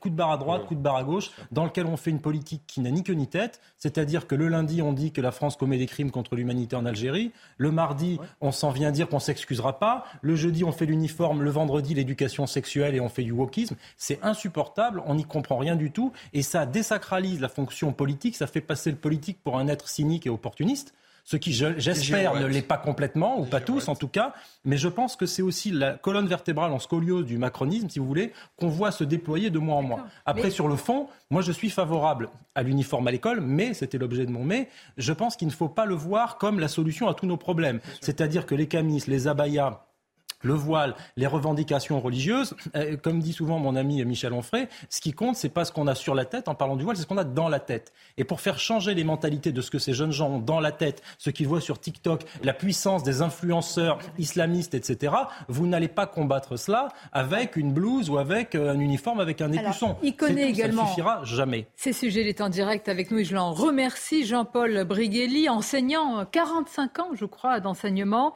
essayiste. Alors, je peux rappeler.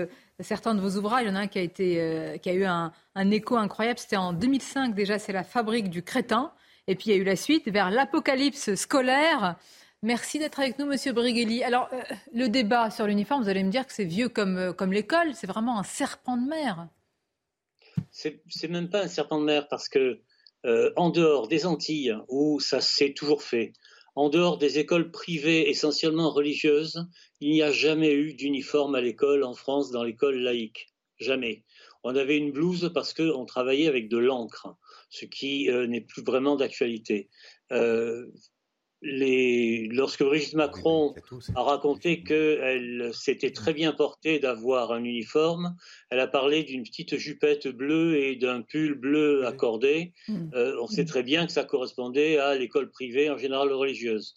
Bon, euh, le problème même, c'est une façon de contourner euh, la, dire, les décrets qu'il faudrait prendre sur l'instauration réelle de la laïcité en tout état de cause, au maximum, on peut laisser les établissements libres de le décider, mais je ne suis pas absolument sûr que euh, ça évite la surenchère vestimentaire ou des discriminations diverses. Ben oui, Jean-Paul Briguelli, souvent d'ailleurs l'uniforme est présenté comme étant non pas la panacée, hein, mais l'une des solutions, en tous les cas des pistes apportées aux enseignants et aux responsables des établissements pour contrer l'entrisme islamiste. Vous vous dites non en réalité, quand il y a cet entrisme, même s'il y a un uniforme, on va, ça va être contourné. Ben, comme disait votre interlocuteur, c'est ce qu'il y a dans la tête qu'il faut modifier.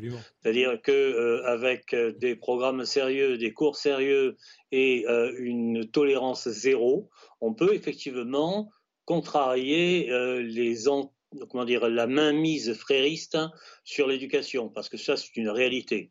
c'est certainement pas en jouant à Poudlard Hermione et Harry. Vous voyez oui, on, voit très bien. Je repense à, bah, votre expression. Hein. vous appelez les élèves, là, en ce moment, en tous les cas, les, ceux qui sont à l'école, la génération Z. Mais Z comme euh, comme zéro. Bon, c'est pas très. Voilà. Est-ce que c'est lucide ou sévère? Je ne sais pas. Vous voyez qu'il y a un retour en ce moment. Il y a la dictée euh, quotidienne pour les CM1, CM2. Tout ce mouvement-là qui est en train de s'opérer, on va y mettre aussi l'uniforme à l'école. C'est un retour au bon sens, aux fondamentaux, ou alors c'est un petit peu de saupoudrage? Je crois que c'est le petit doigt avec lequel on essaie de cacher la forêt. Euh, c'est-à-dire que le retour de la dictée à l'école, il y a toujours eu des dictées à l'école, tout dépend de la façon dont on les fait. Le problème, c'est pas la dictée, c'est ce qu'il y a avant, c'est-à-dire l'apprentissage sérieux, systématique de la grammaire, de la syntaxe, etc. On en est très loin. Je rappelle que 90% des professeurs des écoles euh, pratiquent ce qu'on appelle le constructivisme. Ils mettent les enfants face à une phrase et ils leur disent allez, déduisez les règles eh bien, euh, je vous mets au défi, Sonia Mavrouk, mhm. je vous mets au défi d'expliquer à partir d'une phrase quelconque quelles sont les règles d'accord du participe avec le COD antéposé. Parce qu'il n'y a pas de règles véritable, ça a été une décision prise par Clément Marot aux alentours de 1520, une décision parfaitement arbitraire. La langue est essentiellement arbitraire et c'est en expliquant et en faisant euh, réciter par cœur, hein, en quelque sorte, tous ces arbitraires de la langue, que l'on pourra effectivement diminuer ce taux accablant officiel de 45% d'élèves à l'entrée en sixième qui ne savent pratiquement ni lire ni écrire accablant, dévastateur, et finalement, on est responsable de tout ce qui va se passer après, de tous les mots MAUX de la société qu'on décrit ici. C'est pour ça que vous aviez titré vers l'apocalypse scolaire. Mais enfin, euh, Jean-Paul Brigelli, quand on titre ainsi, qu'est-ce qui peut rester? Où est le sursaut? Est-ce qu'il y a une mesure? Je citais tout à l'heure quand même 45 ans d'enseignement. Si vous, vous étiez aux manettes de ce mammouth de l'éducation nationale, qu'est-ce qu'il faudrait tout de suite faire comme électrochoc selon vous?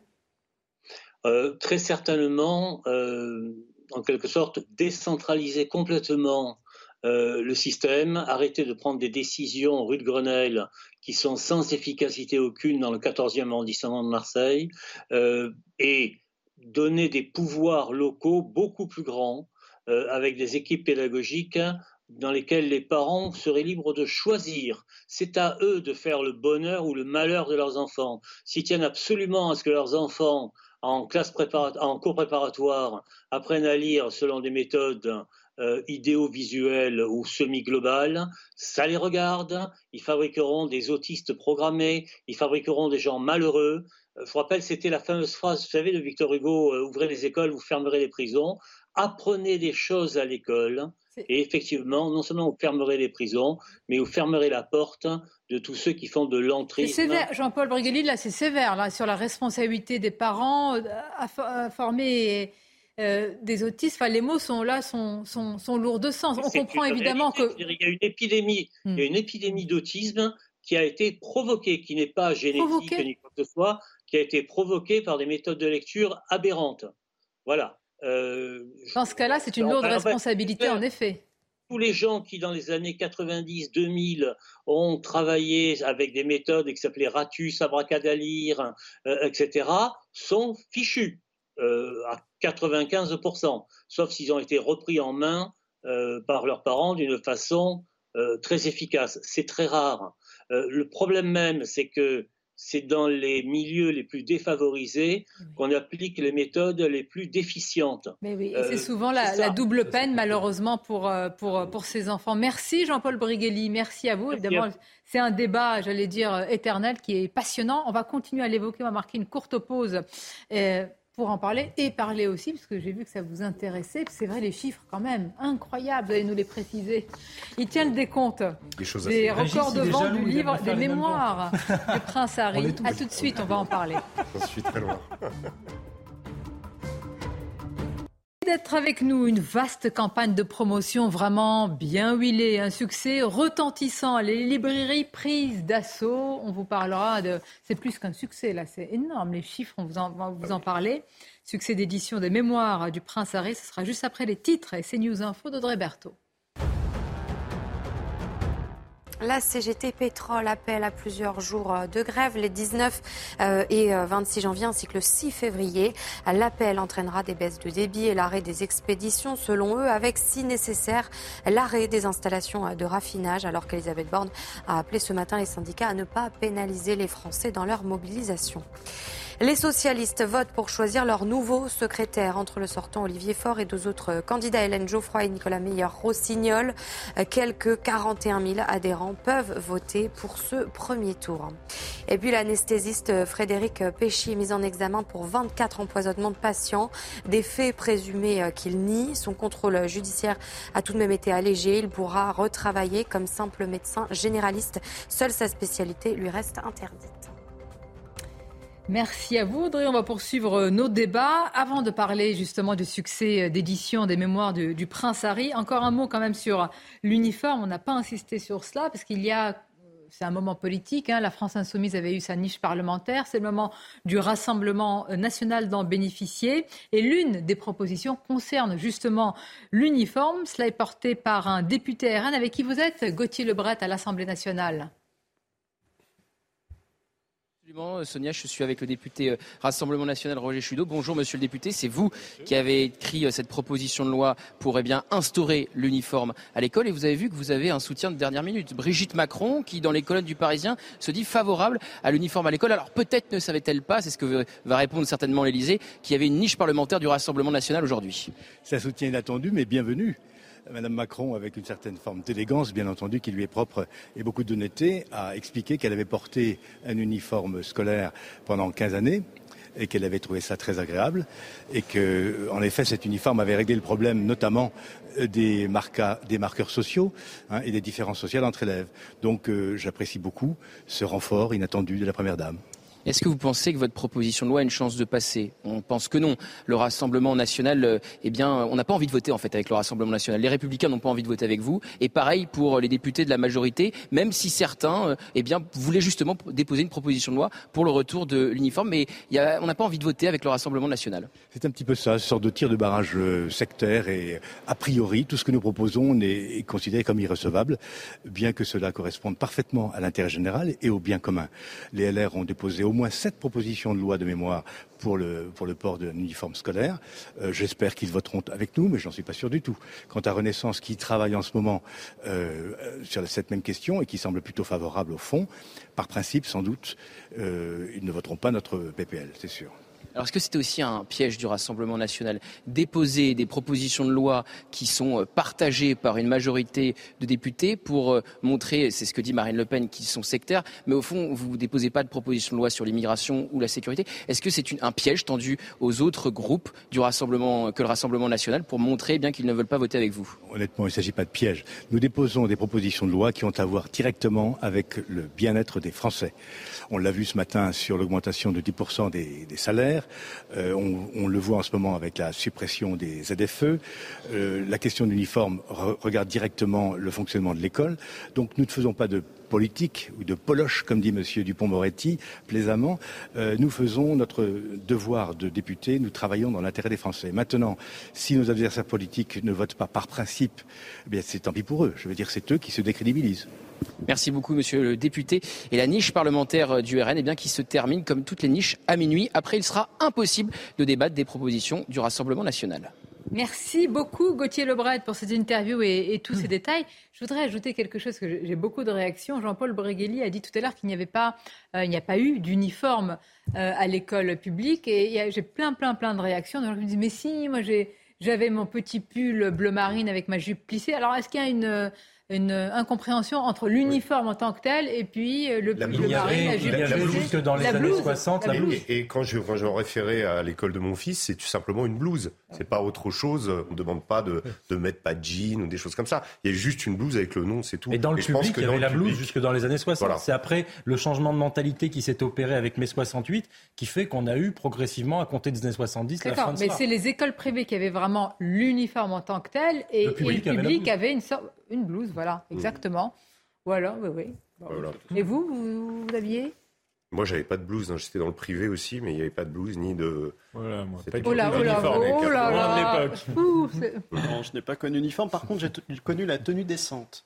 Ah. Il était intolérable pour mes parents que j'aille à l'école avec une tenue indécente. Et parfois, les parents devraient conseiller à leurs enfants de s'habiller décemment pour aller à l'école. Bah, le, vous le, jean troué, je suis macroniste maintenant et avec les 19 degrés, je suis Vous aussi, mais, bah, mais, Paul Melun nous trahit. On est, on col Le jean troué était interdit.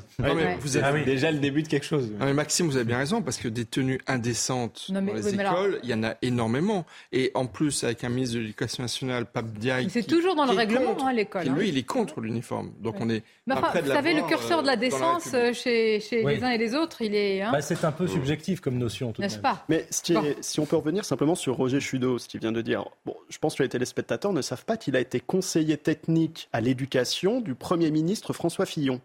Ah lorsqu'il était Premier ministre. C'est intéressant. Et donc, et, donc, ce qui est intéressant, c'est que c'est un combat de longue haleine que la droite partage. C'est ça, mais évidemment. Et je ne comprends pas que les républicains et les macronistes. C'est de la politique. C'est de la petite politique, on va laisser ça. C'est très politique.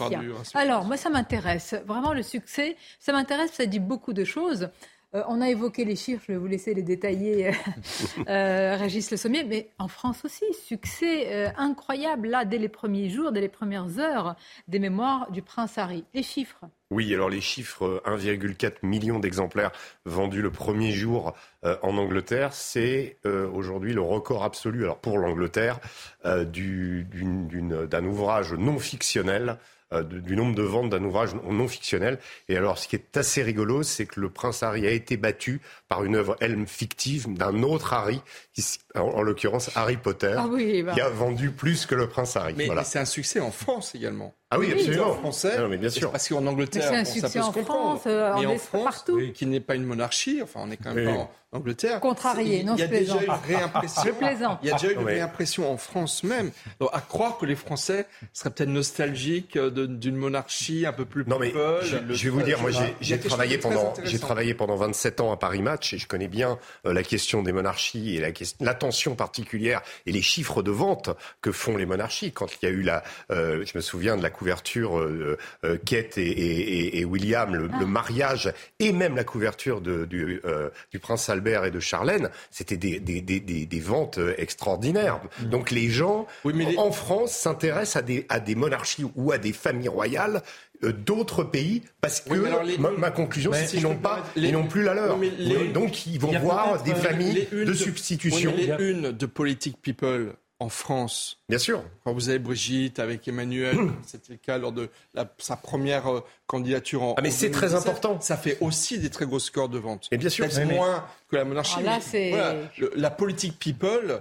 Euh, la monarchie n'en a pas le monopole. On en a, aussi dans la y a probablement monarchie comme. Euh, il y, a probablement un double phénomène qui est effectivement celui d'une prévalence de la tradition, ou en tout cas d'une volonté, d'une certaine nostalgie peut-être de la part des, des, peuples européens pour eh bien, euh, les têtes couronnées, euh, ce qui, ce qui participe du sacré de l'Occident, etc., à, une époque mondialisée dans laquelle tout cela paraît désuet, euh, d'où peut-être aussi l'engouement qui a eu, l'engouement, en tout cas la, la, peine partagée pour la reine d'Angleterre, etc.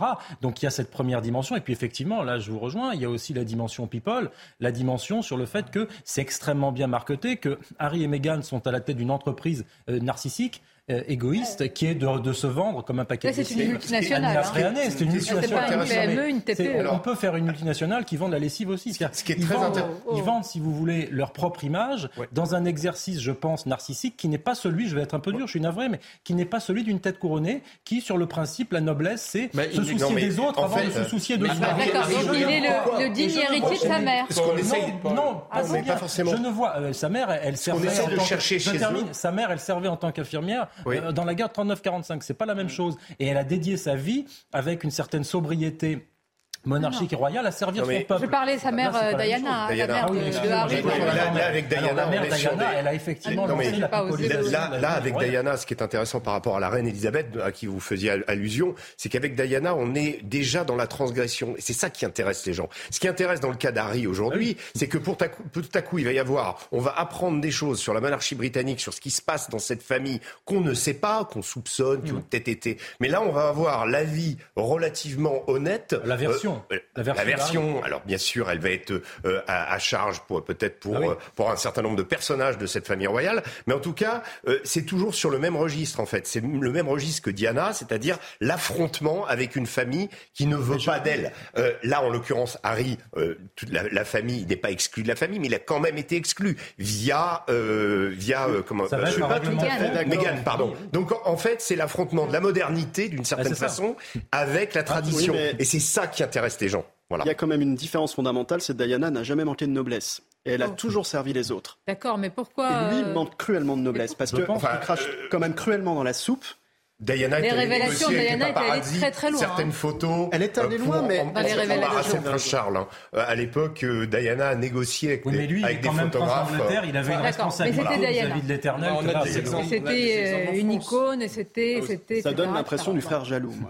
Ah bon, c'est tout ce que ça vous inspire Oui, sincèrement, je trouve ça d'un égoïsme complet et euh, je suis assez, euh, assez déçu par ce comportement. La grande question, est-ce que c'est un adolescent qui n'a pas fini sa puberté prochain pour le couronnement de Charles III, est-ce que Harry et Meghan seront présents? Voilà et Meghan. Et Meghan. Et Meghan. Et, oui, et, oui. et, ce qui seront présents, c'est pas gagné. Je sens l'impatience qui vous titille. Non, mais moi je comprends qu'on veuille se soustraire à des obligations si rudes et à des institutions si inflexibles, mais peut le faire dans la dignité et dans une certaine discrétion. Il me semble que ça n'a pas vraiment caractérisé l'attitude d'Harry et Meghan ces derniers mois. Mais alors comment vous, expliquez que vous venez en contradiction avec tout le mouvement, enfin quand même, avec un tel succès, c'est que véritablement il y a une appétence du public. Et il y a une appétence que ceux qui disent qu'ils ne lisent pas sur ce qui se passe. oui, mais la majorité, des, la majorité des Anglais sont anti-Harry et Meghan, hein, quand même. En majorité, ils sont anti-Harry et Meghan. mais même ceux qui sont Ils aiment bien la transmission, mais ils la condamnent aussi. La, curiosité fait que beaucoup de gens, même anti, effectivement, vont lire. Mais il est vrai, je suis tout à fait d'accord avec ce que vous dites, qu'en Angleterre, le comportement d'Harry et Meghan, qui est un comportement de conflictualité vis-à-vis de la famille royale, et c'est effectivement le conflit entre les anciens et les modernes, euh, comme une forme, et c'est pour ça que ça marche si bien aux États-Unis. Euh, la reine serait une conservatrice conservatrice, Meghan aurait été euh, isolée, etc., dans la famille. Alors même qu'il y a d'autres récits qui expliquent que Meghan se comportait comme une star hollywoodienne quand elle était au palais, mmh. qu'elle parlait très mal au personnel et que ça ne se faisait pas dans la monarchie oui, britannique. Mais comment on n'y est pas On n'est pas la petite souris, on ne sait pas. Mais c'est pour ça que ça intéresse mais les alors, gens. Ce qui m'intéresse. Non, mais dans Meghan, on voit aussi une discrimination dont a été victime Diana. En fait, c'est ça aussi. C'est qu'on essaye de répéter. Ah, ça, c'est nous, journalistes. Ça, c'est aussi nous, journalistes. C'est peut-être Harry lui-même. Oui, mais Harry a subi sa mère et qui se dit. C'est ressorts. Ils vont les utiliser parce que c'est des ressorts que les journalistes adorent déjà. Et, ensuite que le public aussi aime. Comparer Diana à Meghan, c'est évidemment. Il y a un grand mot qui a été utilisé. Je pense qu'on a deux doigts de la trahison, en fait, de la couronne anglaise. Bien sûr, on est dans un changement quand même de couronne. Le euh, nouveau roi n'a pas encore été couronné. On sait qu'il n'est pas des plus légitimes, qu'il y a que son trône est un peu vacillant, et vous avez son propre fils qui se permet aujourd'hui de faire des révélations comme celle-ci. Je ne sais pas si la, la, couronne ne va pas. on, ne sait pas. on ne sait pas. On est dans une crise économique sans précédent. On sait que des crises économiques conduisent souvent à des fins de régime. C'est comme ça que de nombreux régimes sont tombés et nous on a même coupé des têtes. La chute de la, de la monarchie britannique. Là, vous, vous prêtez Michel, beaucoup Charles, quand savons-nous Non mais quand savons-nous Non mais je pense qu'il faut relativiser. On est on est quand même dans une situation économique sans précédent. Vous avez vous avez quand même le fils, vous avez quand même le deuxième fils du roi d'Angleterre qui aujourd'hui se permet de critiquer avec beaucoup de vindicte euh, son propre père et, la propre famille royale, je suis désolé, il y a quand même un sentiment. On va conclure. ils, sont, ils, sont, ils ont l'habitude, avec les tabloïds britanniques qui tous les jours de l'année ah, n'arrêtent pas de matraquer.